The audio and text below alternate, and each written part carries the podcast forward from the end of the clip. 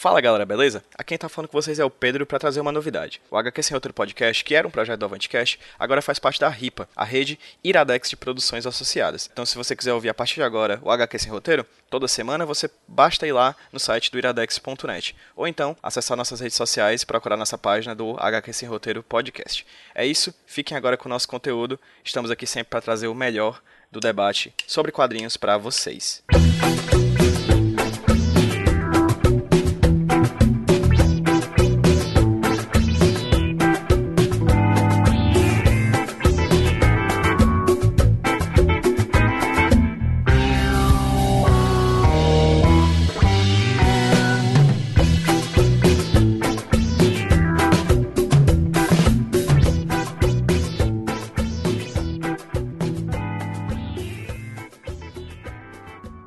galera, beleza? Quem tá falando com vocês é o Pedro do Avantcast, trazendo para vocês mais um HQ Sem Roteiro Podcast, o podcast aqui da casa, o podcast aqui do site avantcast.com. Bem, hoje, o papo de hoje é um papo quase acidental, assim. Na verdade, nosso convidado de hoje eu conheci de uma maneira muito muito louca, assim, foi realmente um acidente de percurso, que existem acidentes de percurso que são muito bons, né, que trazem pessoas muito boas para nossa vida, e é o caso aqui hoje do nosso convidado que é de Pernambuco, não é isso, João? Isso, Pernambuco. Mas que agora, agora, nesse exato momento, gravando comigo, está em Espírito Santo, não é isso? Isso, em Colatina. Ótimo. João, fala o seguinte, eu não vou deixar que você se apresente. Apresenta aí para quem está ouvindo a gente, quem é você? Então, é, essa é a pergunta mais difícil de responder, né? De todas, sempre, né? de contas, há muito tempo a gente vem tentando responder essa pergunta, mas no meu caso específico, hoje coincidentemente, estava falando, né? Estou dando uma oficina que chama Quadrinizando Nonsense e o cara, participando da oficina, me perguntou, né? O que era que eu fazia. Eu, aí eu pensei, rapaz, essa é a pergunta mais difícil que você podia fazer. Porque o meu problema é justamente foco, entende? Uhum. Então, a dispersão é o, é o que está mais presente na, no meu trabalho, na minha vida de maneira geral.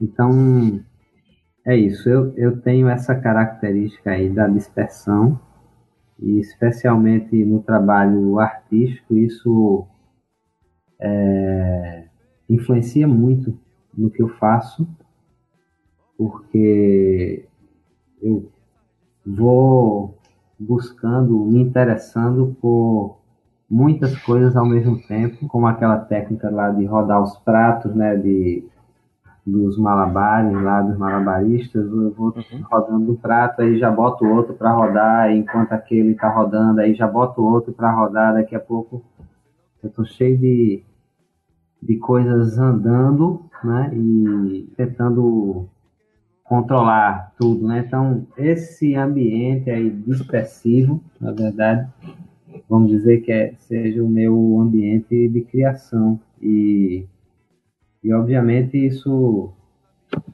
é, também infiltra-se nas outras dimensões da minha vida, né?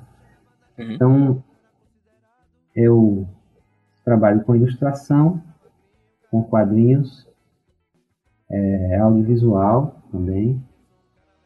É, escrevo, tem coisas de poesia publicado e bom, trabalho com design também. E, e agora mais recentemente comecei em, estudo já há um bom tempo música e comecei também a desenvolver um trabalho mais de composição numa, numa pegada mais experimental, né? Menos convencional. Então, acho que é, talvez isso seja uma forma de me apresentar, né? Apresentar hum. essa, esse universo disperso onde eu estou mergulhado. É, eu conheci o João é, na Comic Con Experience de Recife, né? Que aconteceu agora em abril de 2017. É, na verdade, foi, foi quase um aqueles, aqueles papos de, de mãe, né? Que você conhece um adolescente que faz as mesmas coisas que você, aí a mãe, ah, olha, vocês fazem a mesma coisa, vocês deveriam ser amigos. Só que é. no, no, caso não aconteceu com a minha mãe, aconteceu com a Amanda, que é, que é a minha noiva. É, eu estudo quadrinhos e fotografia no meu mestrado, para quem não sabe, e consequentemente a relação híbrida dessas duas linguagens. E aí a Amanda, passeando pela Artists Alley da Comic Con Experience, ela viu os trabalhos do, João Lin, né? E aí ela meio que chegou para mim e disse: "Pedro, você tem que conhecer uma pessoa".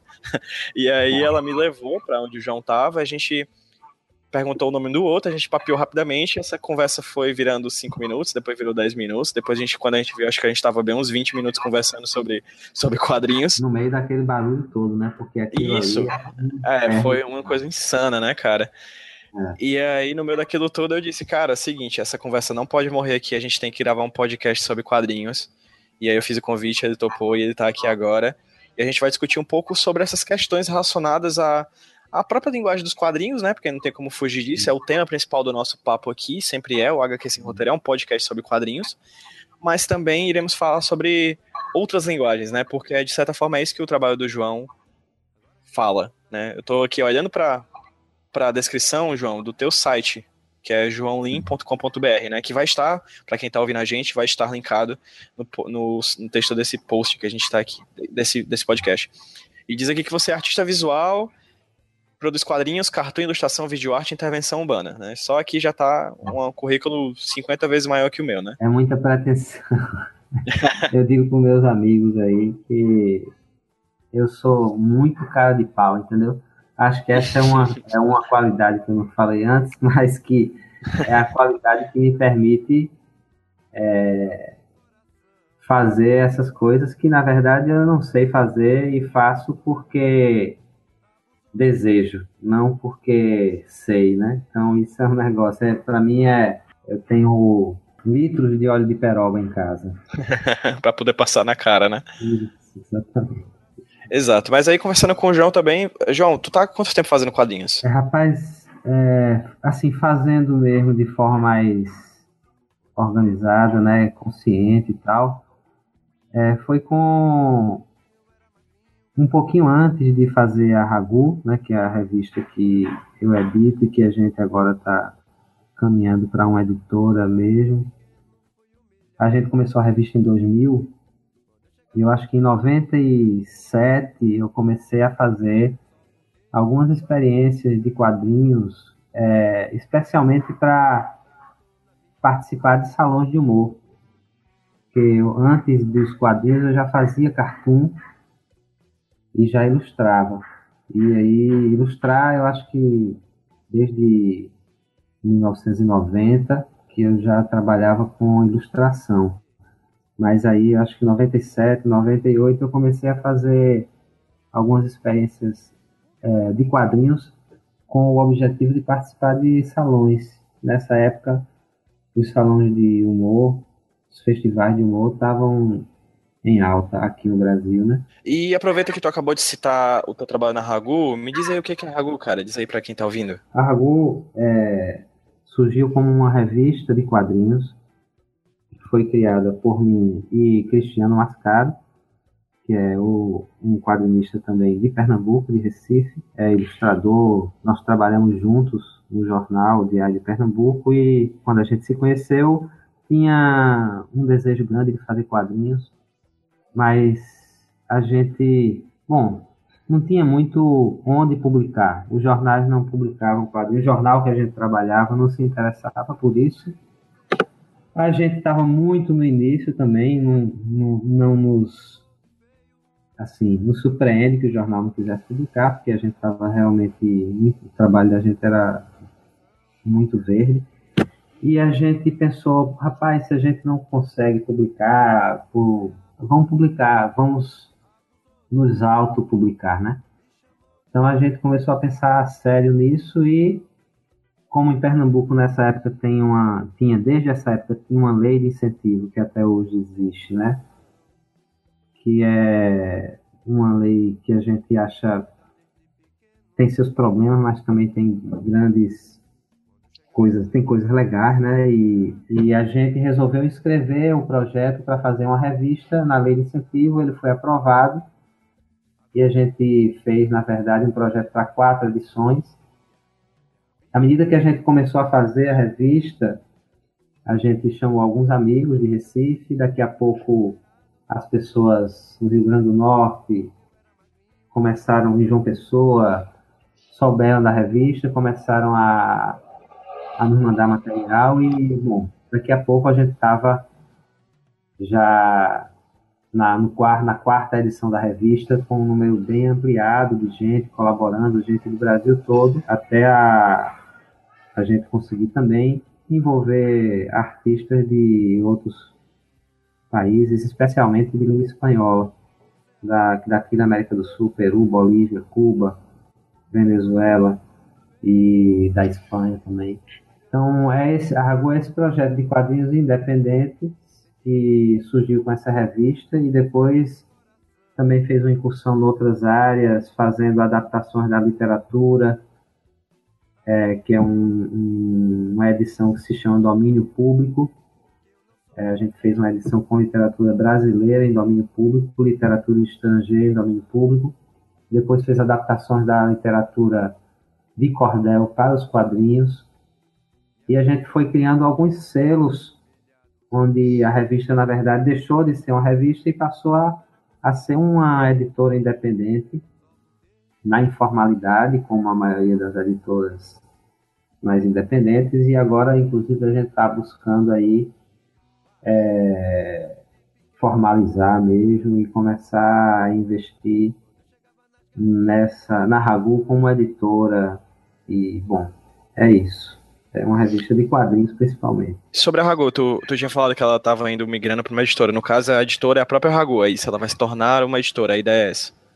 É, na verdade, a gente já, já tem feito esse papel, né? Porque a gente não publica uma revista só, a gente tem alguns selos. O selo Ragu Livro, que publica adaptações da literatura. O selo Ragu Cordel, que publica adaptações da literatura de cordel para os quadrinhos. O selo Raguzine, que é um selo que a gente publica zines mais experimentais. Então, na verdade, ela já vinha funcionando um pouco como uma editora independente e agora a gente, na verdade, quer é, aprofundar né, nessa perspectiva mesmo de uma editora e, e publicar é, mais quadrinhos e de forma mais sistemática e mais organizada. Né?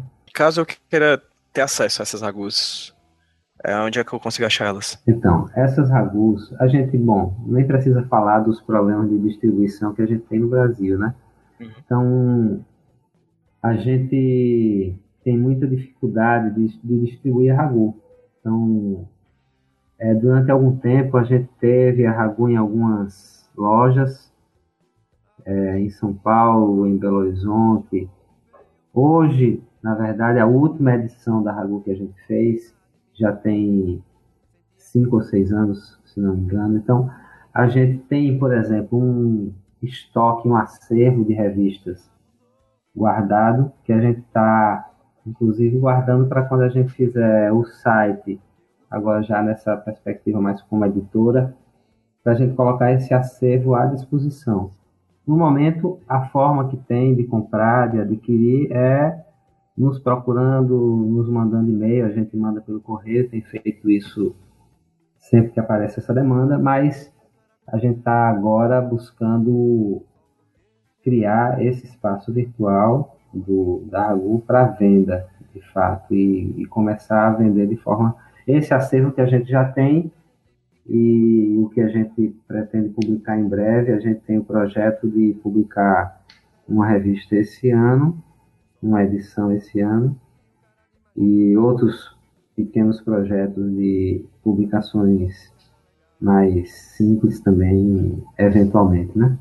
Massa. Editorialmente, assim, como é que é o formato da Ragu, assim, tamanho, páginas, etc. É, a gente, a gente não tem uma... A gente, para cada edição, ela tem características diferentes, né? Uhum. Então, por exemplo, a Ragu, já a revista Ragu, vamos dizer, Mix, que a gente junta vários autores, a coletânea, ou ela já teve 80 páginas, 25 por 20. Depois ela passou a ter 100 páginas nesse formato e chegou, teve algumas edições assim com 100 páginas. Depois ela teve uma edição com 250 páginas, uhum. capa dura, uhum. no formato 25 por 20. Essa, inclusive, com a participação de gente de várias partes, de vários países de, de língua espanhola, especialmente. Mas a gente já teve a Ragu, por exemplo, ela é no formato, a Ragu Cordel é no formato de cordel. Então é uma caixinha que vem com 12 é, histórias em quadrinho naquele formatinho de cordel e você compra as 12 histórias juntas numa caixinha. A domínio público já é uma edição diferente, que é a adaptação da literatura, é, vamos dizer, clássica em quadrinhos, a literatura em domínio público. E essa já teve um formato pequeno de 21 por 14, 14 por 21, e também ela teve um, uma edição no formato maior, que foi uma edição vendida para o PNBR, para aquele programa dos escolares. Então é muito variado, né? A Ragozine já teve é, fanzines de, de, diferentes formatos também. E de vários artistas. Né? Massa. João, é, puxando um pouquinho mais para a questão do conteúdo da Ragu. Você falou que, por exemplo, teve essa edição com mais autores de língua é, espanhola. Existe alguma questão do porquê? Tipo, além do português, por que, que vocês procuraram artistas de outros países de língua espanhola? Tem uma questão, sei lá, prática ou é só ou é ideológica? Por que é, unir política. essas pessoas? É, tem uma questão política, né? Porque, na verdade, eu, eu fui também, durante um tempo, curador do Festival Internacional de Humor e Quadrinhos de Pernambuco. E a gente percebia nessa época que os festivais de humor em geral, eles traziam muitos autores, quadrinistas da Europa e dos Estados Unidos, né? Obviamente isso é fruto, a gente sabe bem, de, do processo de colonização que a gente teve e também dessa massificação da cultura pop norte-americana na América do Sul, especialmente no Brasil, né? Então, a gente queria de fato discutir isso, né? colocar em questão esse nosso olhar para é, América do Norte e Europa e com e também com a gente das costas para a América do Sul e para a América Latina de forma geral, né? Então a gente queria na verdade trazer essa questão para a pauta dos festivais. Então a gente quando assumiu lá o festival, a Associação de Cartunistas de Pernambuco eu era presidente nessa época, estava na curadoria também do festival e a gente é, começou a trazer as pessoas do é, quadrinista da Bolívia, por exemplo, do Peru, e esse contato começou a se ampliar até que a gente é, teve condições, na verdade, de convidar e, e passou a conhecer de fato o que estava se produzindo de quadrinhos na América do Sul, especialmente. E aí a gente começou a publicar, mesmo com a intenção clara de discutir politicamente essa cultura da submissão, vamos dizer, a esse pensamento que veio aí com os efeitos da colonização, né? Quando a gente estava conversando lá na CCXP, esse foi um tema que a gente, inclusive, colocou em discussão, né? Eu falei contigo, né? Tipo, é, gente, eu tive a oportunidade de conversar com a Belisa Buzolo, que é uma quadrinista lá de São Paulo, num, num, num, num HQC roteiro sobre representatividade LGBT. E é, acho que foi da representatividade LGBT ou foi de erotismo e quadrinhos, eu não lembro agora. Mas enfim, eu só sei que num desses dois a Belisa falou uma coisa muito importante. Ela apresentou uma quadrinista chilena que ela gostava muito uhum. nessa discussão e ela disse uma coisa muito certa que a gente não tem a gente brasileiro, e eu falo gente brasileiro, produtor de quadrinhos brasileiro, né?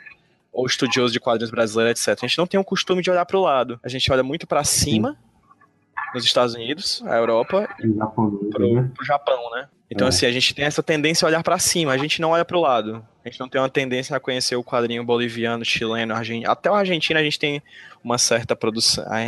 A Argentina produz tanto que acaba sempre ecoando, escoando para cá, né?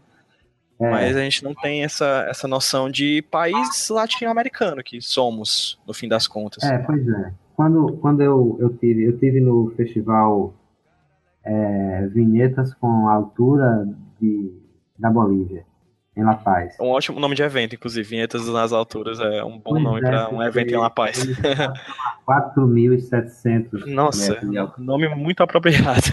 Mas enfim, desculpa, continua.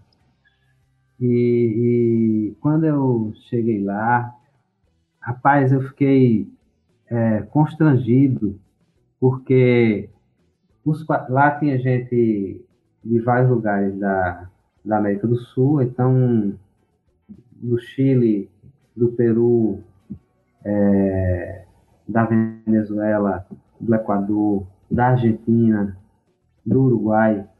Rapaz, e todo mundo se conhecia. Todo Caralho, mundo menos sabia do que eles, eles estavam fazendo. Então, eles se conheciam mesmo. E eu não conhecia nenhum deles. E eles não me conheciam, entende? Então, e não conheciam a produção do Brasil como agente do Brasil. Então, ficou muito claro que no Brasil a gente tem esse problema, vamos dizer, de identidade, da identidade latina, da identidade sul-americana. A gente não se inclui nesse universo, não se vê né, como dentro desse universo, vamos dizer, de identidade sul-americana. E aí eu ficava constrangido, porque me dava conta ali de que como era é, o nosso pensamento, na verdade, estava voltado para a América do Norte, para naquela época até faz tempo isso, né? O quadrinho japonês não estava ainda aqui no Brasil com essa pegada assim como hoje, tá? Uhum. Então por isso eu falo muito no quadrinho europeu e no quadrinho norte-americano, quadrinho de herói e tal.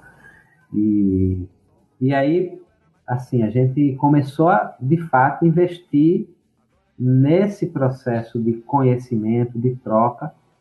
Depois aí eu, eu participei de alguns outros eventos na Venezuela, na Argentina, buscando também, a gente até criou uma rede que era a rede de festivais latino-americanos de humor, que funcionou durante algum tempo. Então, a gente, na verdade, e aí, eu, obviamente, a Ragu estava presente porque era um, a forma da gente publicar, né? Então, através desses festivais, eu conheci muita gente e a gente começou a, de fato, conhecer o que estava sendo produzido e podendo é, apresentar isso, inclusive, para os brasileiros de maneira geral, que também, assim como eu, conhecem pouco, né? Não, cara, eu te falei lá ah, na CCXP. É, sim. Aí. O quadro argentino é o que mais acaba escoando a produção pra cá também, né? É, como eu te falei, cara, naquele, naquele dia lá na CCXP, eu falo sem pena até aqui agora gravando, eu sou completamente desconhecedor da produção América, da América Latina. E quando eu falo de América Latina, assim, tu falou da América do Sul, massa.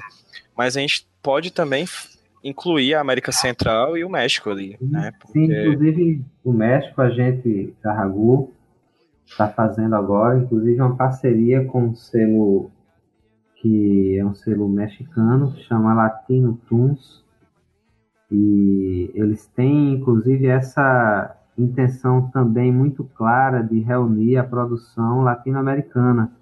Então, mais ou menos com essa mesma perspectiva nossa, como editora também, e a próxima publicação da Ragu, a gente vai ter uma participação do Latino Tunes com alguns autores que são da é, que publicam, né, pelo Latino Tunes. Então, aí tem vários mexicanos é, nessa nessa edição.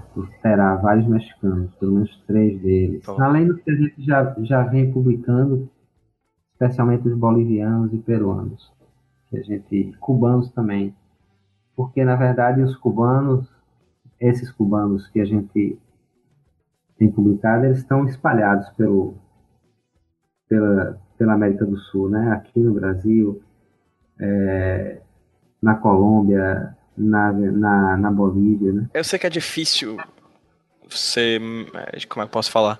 É, tipo, metonímico, assim, pegar a parte pelo todo. Mas por essas incursões que tu fez nesse, nesse mundo latino dos quadrinhos e pelas pessoas que você acabou trazendo para esses festivais daqui do Brasil, assim, como é que você avalia essa, essa produção? Como é que você vê essa produção latina de quadrinhos, assim? Eu, eu, fico besta, cara, tipo, abismado, como parece que existe uma fronteira, uma parede muito mais forte entre o quadrinista brasileiro e o quadrinista da, do, dos demais países da América Latina, e tipo, aí são dezenas de países, do que, sei lá, os Estados Unidos, que é, tipo, muito mais longe geograficamente daqui, né? É. E, tipo, então, como é que é você assim, avalia essa produção? Vamos falar que a gente publicou, inclusive, espanhol, né? Uhum. É, na, na Ragu.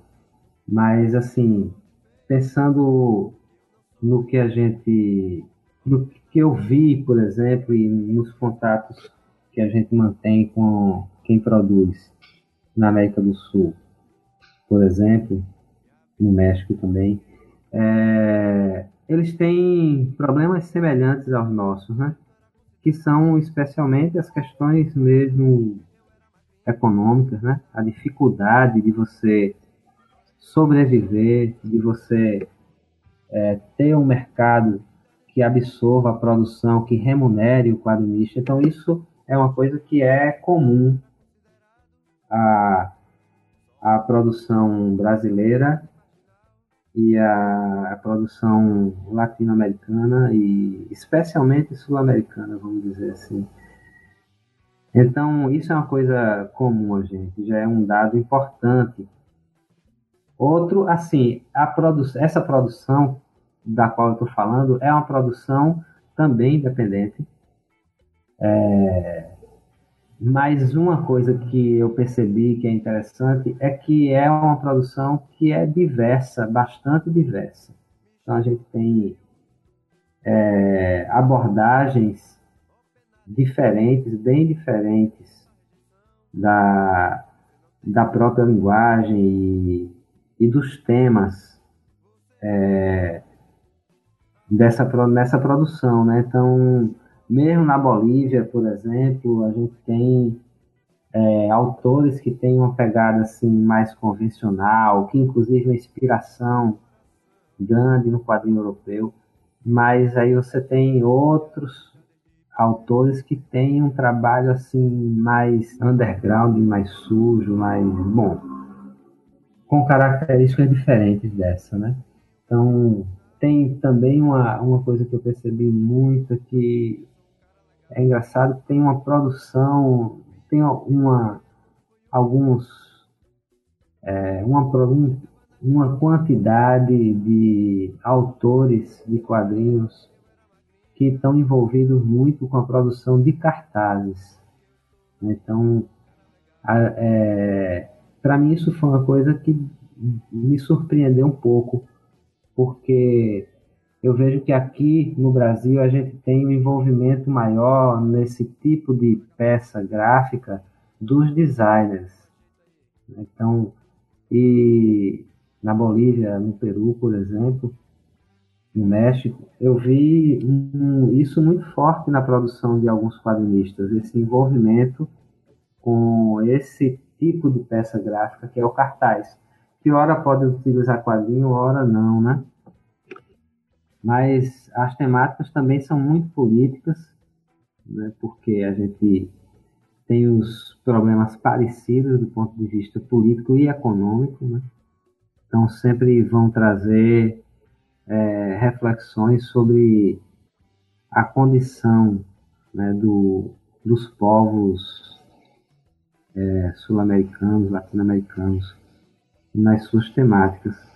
Isso é bem forte também. Historicamente, tem até um, um paralelo muito forte por causa da, da própria influência americana durante a época da ditadura aqui no Brasil, e nos outros países da América Latina com a política do Big Stick também, né? Então a gente tem, de certa forma, também um paralelismo histórico entre os países, né? Tu sabe citar alguns autores, cara, que tu acha, assim, relevantes da cena? Assim, eu sei que são vários, né? Inclusive, citar artista sempre é uma injustiça, né? Porque você acaba sempre deixando o outro de lado por causa de esquecimento, coisa do tipo. No outro podcast a gente cita o outro que esqueceu, não tem problema. Acho que é, sim. Faz parte, né? Mas, ó, assim, alguns caras que, por vários motivos, eu considero é, grandes quadrinistas. Um deles é Marco Tóxico, que ele é, ele é boliviano. E é um cara que tem uma característica interessante, que ele tem, criou uma pequena editora, que eu não vou lembrar agora o nome, que produzia um, um, um quadrinho que era muito parecido, é, inclusive inspirado é, explicitamente nas edições Mini Tonto, de Fábio Zimbres que hum, publica hum. aqueles pequenos é, livros de quadrinhos de autores né, individuais, assim, livros individuais. E o Marco Tóxio fez esse movimento lá, criou essa pequena editora e publicou vários artistas bolivianos, sul-americanos de maneira geral, uruguaios e, e inclusive brasileiros. O próprio Zimbres, ele publicou lá, o Jaca também. Então, o Marco Tóxico ele tem essa característica de ser um cara que já pensava né, nessa perspectiva mesmo de edição, mas também tem uma produção é, fortíssima né, de um quadrinho com uma personalidade incrível, um trabalho gráfico é, que é muito é, com identidade muito boliviana, né? Com um traço pesado, forte, com cores vibrantes e, e as temáticas são também muito políticas, né? Então, o Marco Tóxico é um cara que eu considero um, importantíssimo nessa produção. O Frank Arbelo, que é um, é um cubano que mora na Bolívia, e que esse assim já o Marco Tóxico ele tem publicado muito e também se dedica muito à produção de cartazes. Ele faz cartazes assim de eventos no mundo todo. O Frank Arbella a mesma coisa tem uma produção de cartazes muito forte mas tem uma produção de quadrinhos também muito é, já com a pegada um pouco diferente. O, Ar, o Arbelo tem muita influência visivelmente do quadrinho europeu é, mas ele tem um trabalho assim, um traço de uma elegância incrível, assim, um trabalho de uma certa delicadeza no, no traço, no estilo, que eu acho que diferencia ele do Marco Tóxico, por exemplo, né? Outra pegada, mas um quadrinista muito bom, né? E aí, por exemplo, na Bolívia ainda tem o Joaquim Cuevas, que é um é um cara que experimenta mais na linguagem, tem um, quadrinho que, é, do ponto de vista estrutural, né, da estrutura mesmo, da composição, da diagramação, da própria leitura, né, da, da narrativa, ele, ele brinca bastante com isso. Um desenho mais. Ele trabalha muito com uma pegada mais vetorial, os desenhos mais chapados, e, mas uma temática igualmente forte do ponto de vista político. Né? No Peru tem um cara que eu gosto muito, que é o Jorge Pérez. Ele é um cara assim que tem um trabalho intenso demais, dramático assim.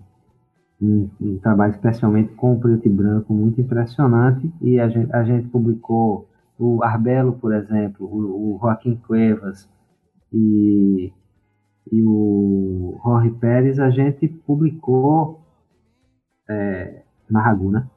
Então, esses alguns nomes assim que eu consigo lembrar. Alazar também, um boliviano.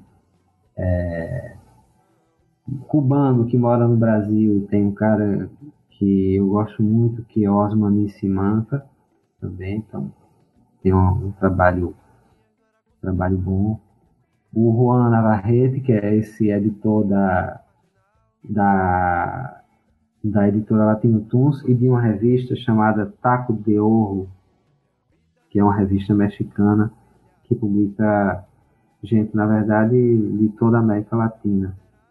Então, esses são, assim, os, alguns nomes que eu lembraria agora. Tem a, a Abril, Abril, agora esqueci o sobrenome dela, que é também uma quadrinista bem diferente, eu acho que um, um tipo de quadrinho é, também politicamente bem posicionado, mas uma linguagem, acho mais lírica, por exemplo, que eu, eu gosto muito. Então, bom, é isso. Alguns nomes, assim, que eu me recordo agora. Enfim, são muitos nomes, né? A América é. Latina inteira, de existem muitos quadrinistas, inclusive. É, é um, um, cara espanhol que eu gosto muito, rapaz, se chama Braz Rodrigues. É, ele tem um quadrinho assim bem inocente. É, é muito, muito interessante a, o jeito dele contar, né? E na verdade as, os próprios conteúdos, né? Eu, é um cara que eu gosto muito, Braz Rodrigues. Ele é da região da Galícia, na Espanha. É, é a área, vamos dizer, a região da Espanha que sofre um preconceito muito grande, um pouco fazendo um paralelo com o Nordeste do Brasil, né? Que tem essa esse estereótipo em torno do Nordeste, que é lugar de gente é, exato, vou colocar exatamente como a gente escuta, lugar de gente burro, né? Tem essa uhum. e eles eles sofrem desse mesmo tipo de preconceito lá, né? Um, o Miguel Ancho Prado, por exemplo, é de lá, da, da região. Caralho, olha que massa. É, a gente, inclusive, a, a, gente lançou a Ragu lá no festival que Miguel Ancho Prado, é, Prado organiza, que chama Vinhetas desde o Atlântico. Então, aí a gente também tive a oportunidade de conhecer vários quadrinistas espanhóis que são que a gente inclusive publicou na Ragu. O Braz é o, é o que eu mais gosto do trabalho. Vou te perguntar uma coisa que pode ser injusta, assim. É, lá na CCXP, em Recife, eu tive a oportunidade de, ver um pedacinho só, porque eu cheguei atrasado, o painel de quadrinhos nacionais. E hum. na hora que eu cheguei no papo, quem tava falando era o Rafael Coutinho.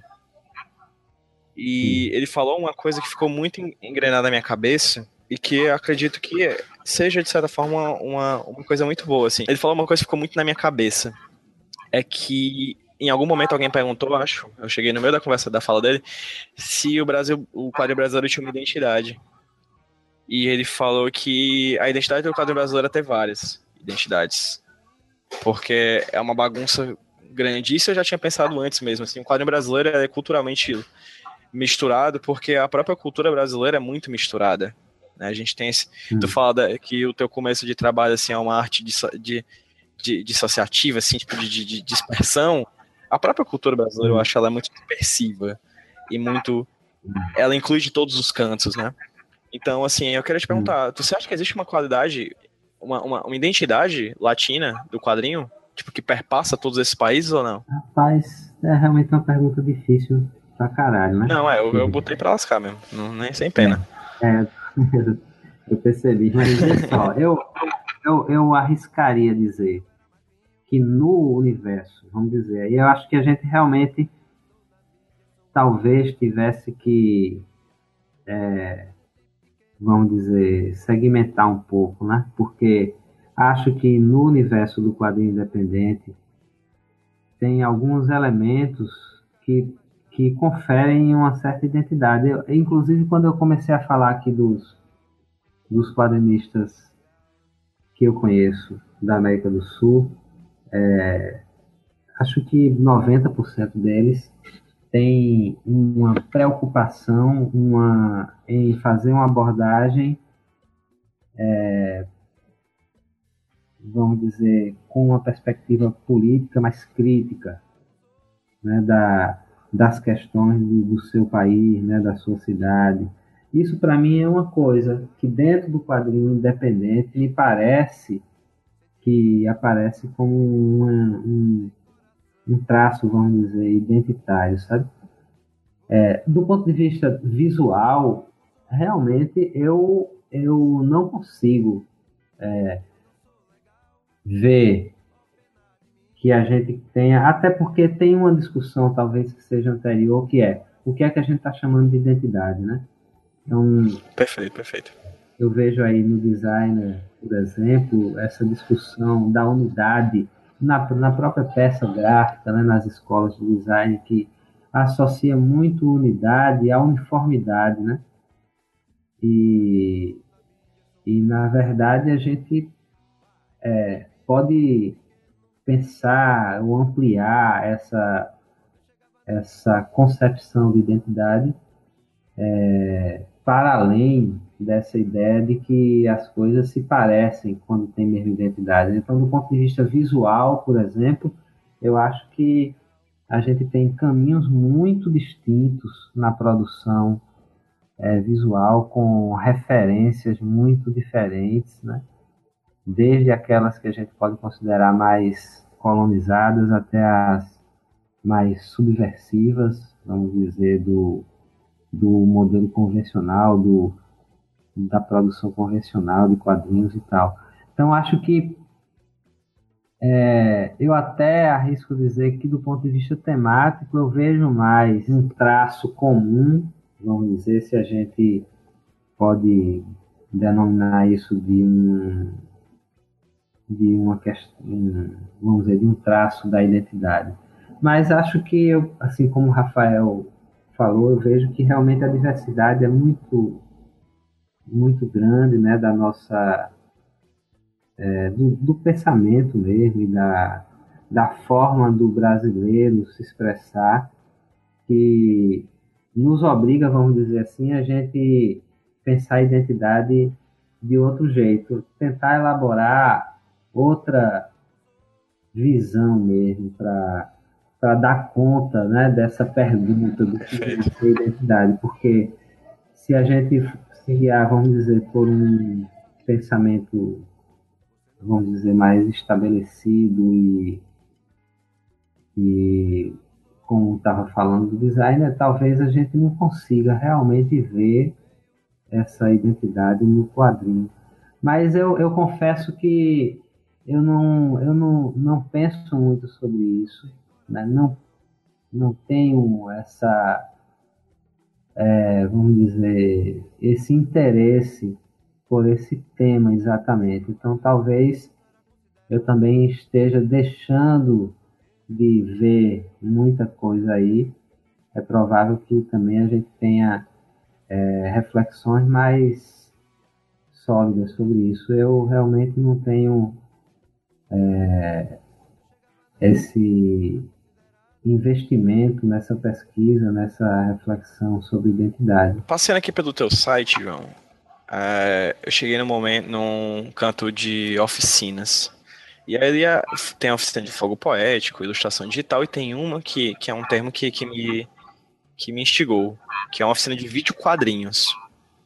E no caso, com as tuas idas e vindas pela América Latina, você já realizou projetos misturando essas linguagens, né? O quadrinho e o audiovisual. Como é que foi essa tua experiência? O que é que foi gerado? Da onde veio essa vontade de misturar? Enfim, faz um pequeno uma pequena narrativa de, de como essa inquietude se aconteceu em você e os produtos que elas geraram. Então, tem um negócio que eu, eu, eu, eu sempre penso sobre essa história da é, do trânsito entre as linguagens, né? Dessa ansiedade minha, mas que eu acho que não é minha só, é, é na verdade talvez até reflexo de um esse momento que a gente vive, né, é, contemporâneo mesmo, que é essa possibilidade, em primeiro lugar, de interseção de linguagens, né, essa possibilidade de encontros e interfaces,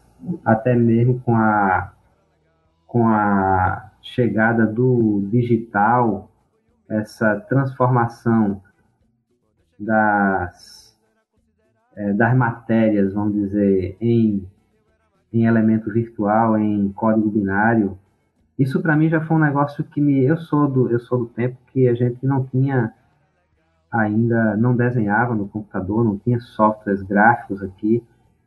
Então eu já desenhava nessa época e quando eu descobri que é, a matéria, vamos dizer, do cinema, a película, a matéria da fotografia, aquele filme, é, o, o desenho que eu faço no papel, que a pintura que eu faço numa tela, elas poderiam é, ter a mesma natureza, vamos dizer assim, são de naturezas bem diferentes, eu não consigo juntá-las no meio físico real, mas quando elas se tornam 0 e 1, um, quando elas se tornam código binário, elas eu posso misturá-las de uma maneira que seria impossível, vamos dizer, no mundo real. Então, isso para mim é uma coisa fascinante e foi o que mais me impressionou com a chegada do digital no, no mundo, por exemplo, da imagem, da ilustração, da pintura. E, e aí, assim, isso é uma coisa que sempre me fascinou. E quando eu trabalhei muitos anos, 10 anos, como coordenador assistente de uma escola de arte e tecnologia, que a gente tinha formação na área de vídeo, na área de design, na área de, de fotografia e de animação, computação gráfica. Então, ali dentro a gente tinha inevitavelmente convivia com todas essas expressões, essas linguagens, e inevitavelmente a gente começava a fazer interseções. Então, isso também me instigou muito a começar a fazer coisas mais híbridas, produções e ações e trabalhos artísticos mais híbridos, né? E foi aí que é, eu comecei a flertar um pouco com o audiovisual e essa proposta de fazer uma mistura do audiovisual com os quadrinhos tem até um sentido muito é, é, até previsível, né? São duas linguagens é, que são narrativas é, visuais, só que com uma característica aí forte que as diferencia, que uma se dá principalmente no tempo e a outra no espaço, né? Então, o quadrinho, ele trabalha com essa ideia de narrativa, né? Só que com justa posição de imagem. E enquanto que o vídeo, o audiovisual trabalha com a narrativa com sobreposição de imagem. Então, isso, por exemplo, é uma diferença aí, vamos dizer que é, você permite você brincar com isso, né? Então, quando eu, assim, comecei a perceber essas, essas possibilidades, aí me veio essa ideia de fazer um projeto que juntasse a narrativa gráfica dos quadrinhos com a narrativa audiovisual do vídeo e do cinema, né? E aí, com a chegada do celular, das mídias móveis, isso ficou muito mais simples. Então, a minha a proposta desse trabalho da oficina que você está falando, na verdade, ela já é fruto de um outro trabalho que é ele já une outras linguagens, que é a linguagem do audiovisual, a linguagem dos quadrinhos e a linguagem da intervenção urbana, né, que está mais é, situada no campo das artes visuais, da arte contemporânea, especialmente. Então, essas três formas de, de desenvolver um pensamento artístico começaram a me interessar muito. E aí, esse projeto é isso: é uma intervenção urbana, que ela, a partir dessa intervenção, eu desenvolvo um trabalho audiovisual tentando fazer com que eles se encontrem de várias maneiras diferentes, tanto se encontrem é, em mim no processo criativo, eles né, têm uma, uma influência que é na produção que eu vou fazer, então no próprio processo criativo eles já interagem, já, já, já existe a interseção, mas também no produto, né? Que o produto pudesse misturar, ou pelo menos é, fazer referência um ao outro. Então, é, esse projeto chama Vestígios. Eu realizei as primeiras vezes através de um edital de arte contemporânea, no Festival de Arte Contemporânea que tem no Recife, apresentei essa proposta. Nesse edital, ele foi é, premiado com, com o recurso para realizar, né? e eu realizei aqui em Recife, que é essa intervenção que gera um vídeo experimental e uma HQ é, também com características mais experimentais.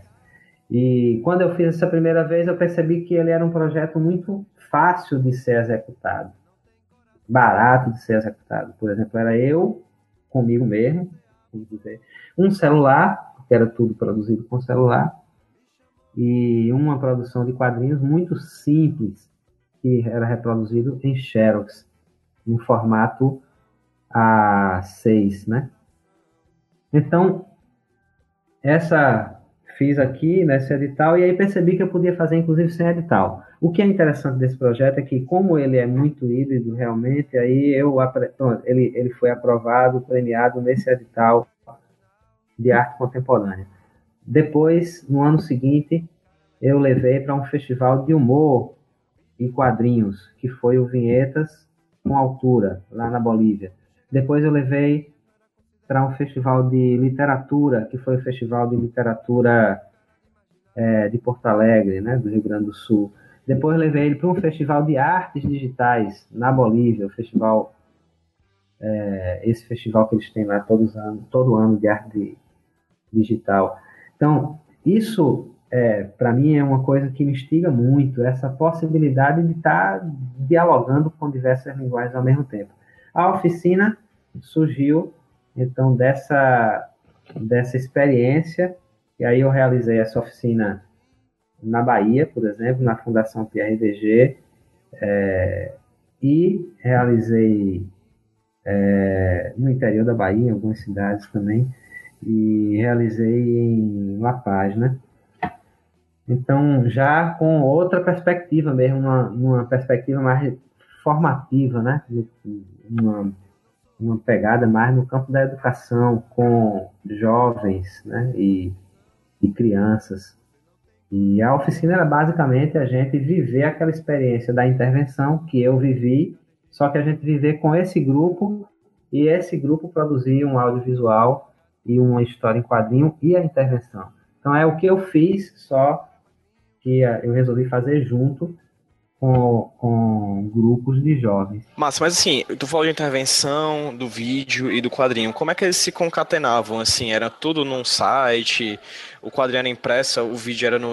Como? Como, como a, a, eles eram articulados para narrar essa história que você queria narrar? É, então, por exemplo, se a gente. Aí a gente tem alguns níveis, vamos dizer, de, de interseção que, por exemplo, é, a partir das entrevistas ou das imagens captadas para o audiovisual, eu produzia essa história em quadrinho. Já existe aí uma referência do quadrinho ao audiovisual, né? Então, um tipo de relação de, de diálogo entre essas duas linguagens. Esse, vamos dizer que seja um nível e um, tipo, né, de, de interseção.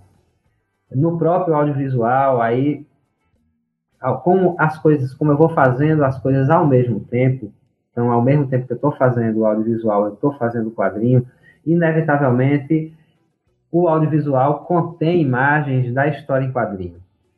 Então essa brincadeira mesmo de usar até os esboços da, da, das histórias em quadrinho que estão sendo desenvolvidas né, simultaneamente com, a, com a, o desenvolvimento e edição do vídeo, produção do vídeo, captação da imagem, é, é uma maneira de dialogar também.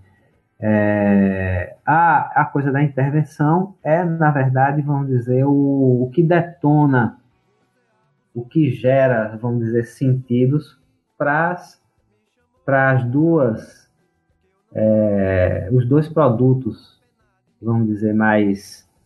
É, os dois produtos que ficam, né, menos efêmeros, vamos dizer, porque a intervenção ela é efêmera, ela acaba quando ela, né, quando você termina de, de da ação, quando a ação termina na rua, você a intervenção ela deixa de existir. Mas os produtos que ficam, que são a história em quadrinho e o audiovisual, eles na verdade são é, gerados né, na experiência da, da, do audiovisual, da, da intervenção.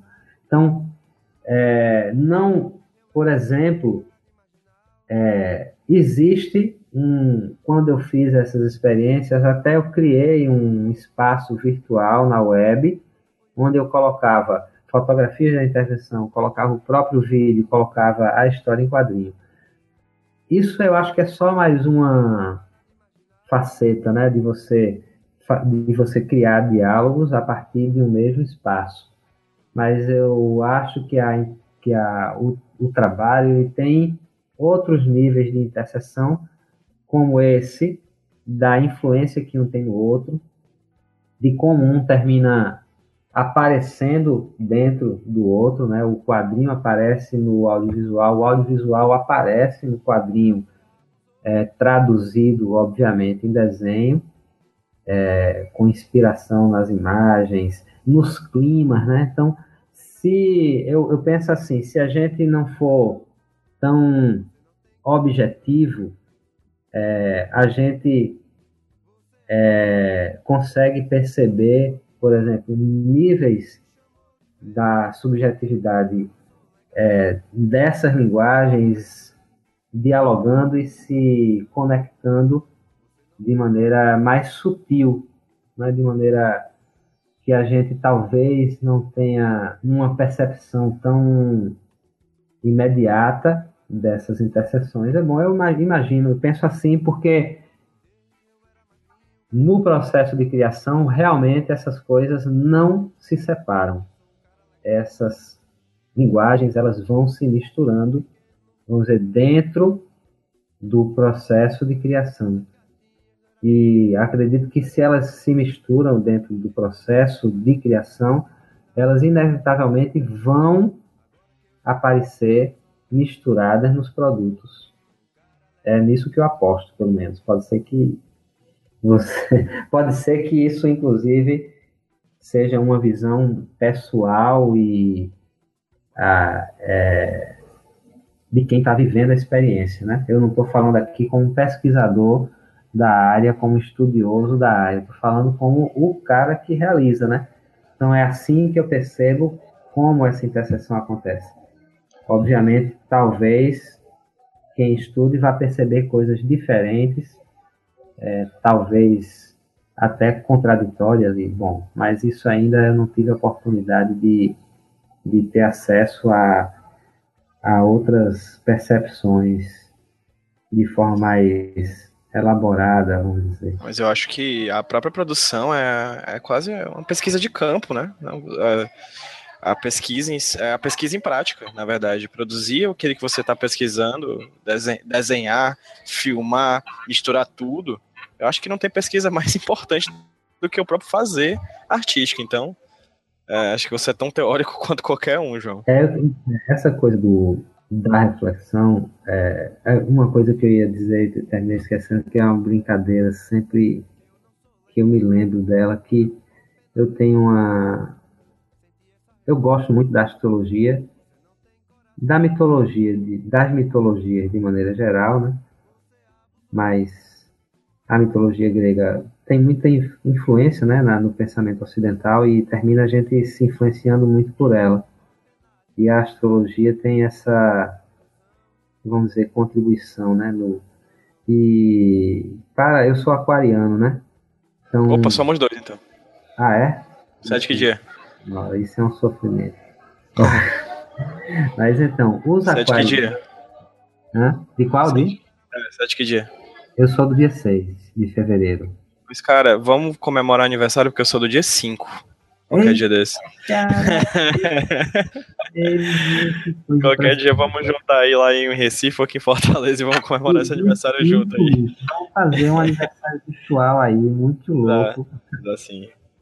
Então, aí você talvez deva perceber isso na sua experiência pessoal, mas eu, pelo menos, os amigos é, vários dos amigos e amigas aquarianos e aquarianas que eu costumo conversar sobre isso também falam dessa é, desse desejo, na verdade, de, de atuar em campos diferentes e é quase uma ansiedade, né? Não diria nem um desejo no sentido saudável, talvez já parta para um nível da ansiedade quase patológico, né? Então, um negócio assim que é, é quase forçado, né? A, eu me sinto um pouco assim, aí fazer coisas em campos diferentes.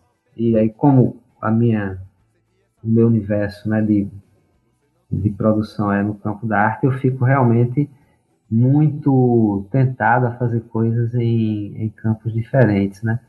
Esse projeto Vestígio, para mim, tem muito dessa característica é, do aquariano, por exemplo, de querer dessa inquietação aí,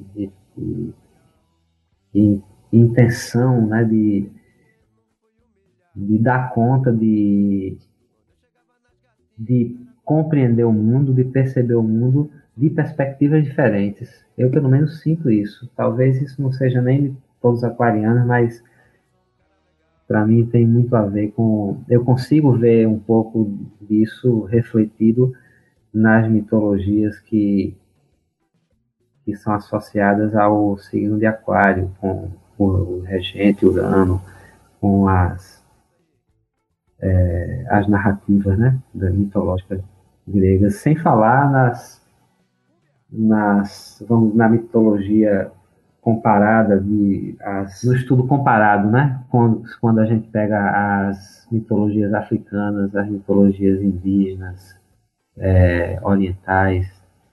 Então, para mim tem esse, esse negócio nesse projeto. Quando você perguntou no início como é que surgiu a ideia de fazer isso, eu ia falar sobre esse negócio que surgiu já de dessa, vamos dizer, dessa natureza aquariana, vamos dizer assim, de querer se expressar é, em campos diferentes. Né? Eu acho que tem um pouco disso, um motivo de, de eu querer fazer esse projeto vestígio. A gente tem como ter acesso a esses vestígios, cara, em algum, algum canto? Tem, a gente tem, eles estão aí no, no, no, na internet, no YouTube tem os vídeos. Agora eu acho que o blog ele já não está mais no ar, que eu coloquei as histórias em quadrinhos. Eu não sei se está no ar ainda, eu posso ver, era um blog, mas é, é, era um blog. Rapaz, é um blog do UOL, eu acho. Um negócio antigo, muito antigo. E um dia desse eu procurei e não encontrei, então eu não sei se estão lá. Mas as histórias é, em quadrinhos eu tenho elas impressas, né, ainda. E, mas eu, a, a história em quadrinhos é o seguinte: ela era feita uma pequena tiragem de no máximo 100 histórias e era distribuída no local onde eu fiz a intervenção. É, a intervenção vestígios ela acontece toda em uma semana. Então eu tinha uma semana para fazer a ação na rua, conversar com as pessoas, captar as imagens, fazer a história em quadrinho, reproduzir e distribuir. Então todo o processo acontecia numa semana. Uma coisa muito intensa, muito misturada, um pouco caótica, né? E no, no final da semana, no sétimo dia, no oitavo dia, sei lá, na, como foi em cada caso, eu distribuía as revistas. E normalmente a revista, a, a, as, as historinhas que eram de bolso, né? De tamanho de bolso. É, na, na própria rua, ou, no, ou nas ruas, ou, ou na região, no bairro onde eu estava fazendo a intervenção. Então, eu tenho poucos exemplares, eles não, não foram feitos para serem vendidos. Agora, você me lembrou um negócio. Tem, acho que até é, te dei um desses livros, né? Que é um livro que conta um pouquinho da experiência. E tem algumas coisas, alguns fragmentos das histórias. E tem, vamos dizer, uma, uma reflexão sobre o que. quais as pretensões do trabalho e e o que ele significava né, para mim, por exemplo. Que é o. Você, eu te dei esse material? Os vestígios. Se tu me deu? É. Não, me deu não. Ah, não? Não, não. Que é o Bienvenido Al Pueblo de Vê, sim, sim, sim. Aquele que tem a bandeira da, da Venezuela, né? Da Venezuela, isso. Sim, sim, você me deu sim. É porque eu cheguei a ler primeiro o HQ, o Conferência de Bolsa, ainda não li esse. Mas sim, É, está lá. É, ali, na verdade, é um, é um, é um relato, só que com a característica mais reflexiva do, do, que, do que essa experiência significou, né, para mim. Perfeito. Aí já foi, depois de eu ter feito é, várias, essas várias intervenções, então já dava para ter um olhar mais distanciado, mais crítico sobre o que o que, o que aquilo representou para mim, né? Pois é, João, cara, muito obrigado pelo papo, foi incrível. É um prazer enorme. Assim, primeiro que eu gosto muito de conversar, né? Então, isso, para mim, por exemplo, um bate-papo desse é realmente um momento de prazer, né? Me, me dá muito prazer e muita instigação essa possibilidade de conversar sobre essas coisas do, campo da arte mesmo, né? E, obviamente, quando se refere ao, ao que você tem produzido, né? Então, instiga ainda mais, porque é a hora, inclusive, é o momento que eu aproveito para olhar para o que eu estou fazendo, né? Porque no fazer você olha, mas é tudo muito no turbilhão, né? Então, numa conversa dessa, realmente é um momento de, de perceber coisas, né? É um momento que, com essa essa, esse diálogo, né, na verdade, com essa possibilidade de, de experienciar a alteridade, né, conversando, é, escutando, e que realmente a gente consegue entender um pouco mais sobre o que está fazendo, né? Isso para mim é, é valiosíssimo. Eu agradeço muito por por essa possibilidade da gente bater esse papo aí. E esse, é, já deixo claro aqui que é o primeiro de muitos, né? Vamos, Ah. vamos se reunir mais vezes para conversar sobre quadrinhos. Vamos reunir essa galera que você citou aí, do quadrinho sul-americano, do quadrinho latino, galera da Espanha, do Chile, da Bolívia. Vamos ver se a gente consegue reunir depois uma galera assim para papear também sobre os pontos de vista dele. Eu acho que é super interessante a gente, a gente ouvi-los e ser ouvido por eles, né? Porque falta diálogo, falta diálogo do quadrinista brasileiro com o quadri... se falta diálogo com o quadrinista do quadrinista cearense com o quadrinista pernambucano e aqui está sendo acontecendo uma esse, esse, diálogo agora, né? Imagina com as pessoas de outro país e de outra língua, né? Então, É, assim, é super necessário o diálogo da gente, né? Pra gente se conhecer e pra gente, assim como o híbrido do quadrinho com a fotografia e do quadrinho com o audiovisual, hibridizar também essas narrativas do, da galera de fora e daqui. Acho que a gente só tem a ganhar com isso. Né, João? Aonde a gente consegue ach- achar teus trabalhos? Onde é que a gente consegue ver o que você produz, saber o que você produz? Quem tá ouvindo a gente, como é que eles podem ter acesso ao que você produz? Então, tem o meu site, que é o www.joãolin, tudo junto, Lin, o N é o N de navio no final, é, joãolin.com.br. Esse é um lugar que junta muitas coisas que eu faço, né? Nem tudo, mas, por exemplo, lá não tem design, eu não coloquei ainda, não tive tempo. Mas esse é um espaço para ver. A própria Ragu, né? Essa produção da Ragu, mais de quadrinhos que está lá. E, bom, e talvez lá no meu, no meu site tenha os links de, de, bom, de trabalhos que eu realizei, outros, entrevistas e coisas assim também.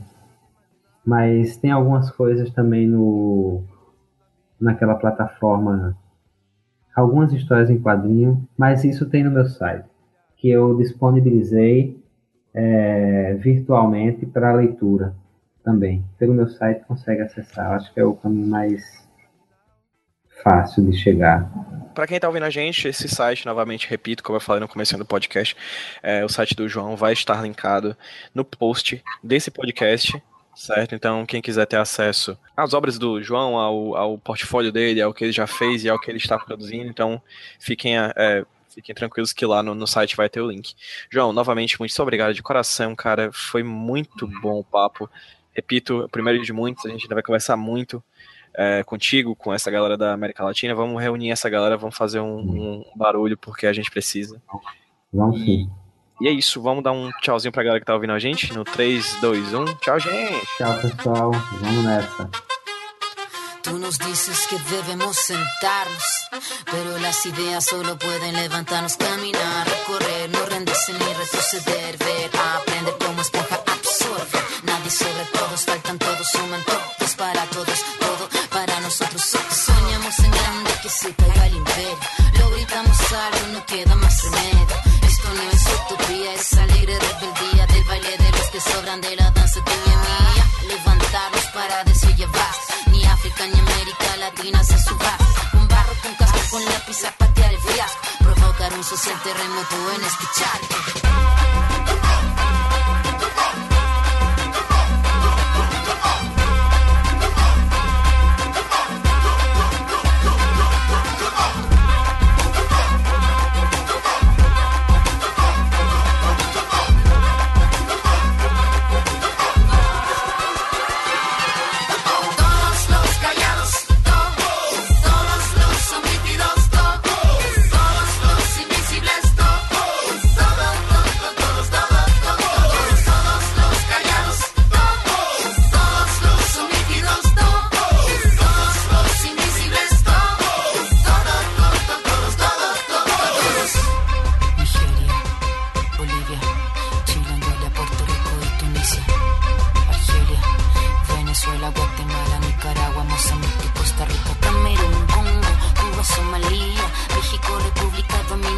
artesanía fuera yanqui de América Latina, franceses, ingleses y holandeses. Yo te quiero libre. Palestina. Atene, atene,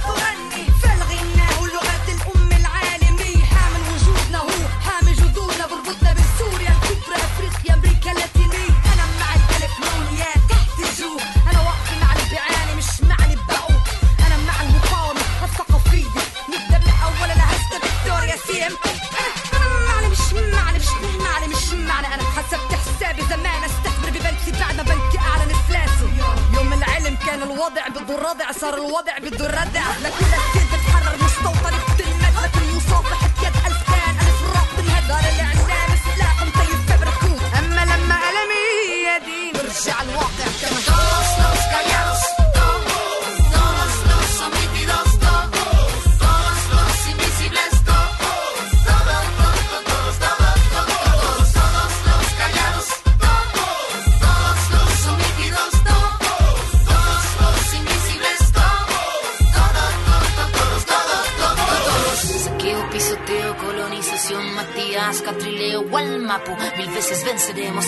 cielo al suelo y del suelo al cielo vamos.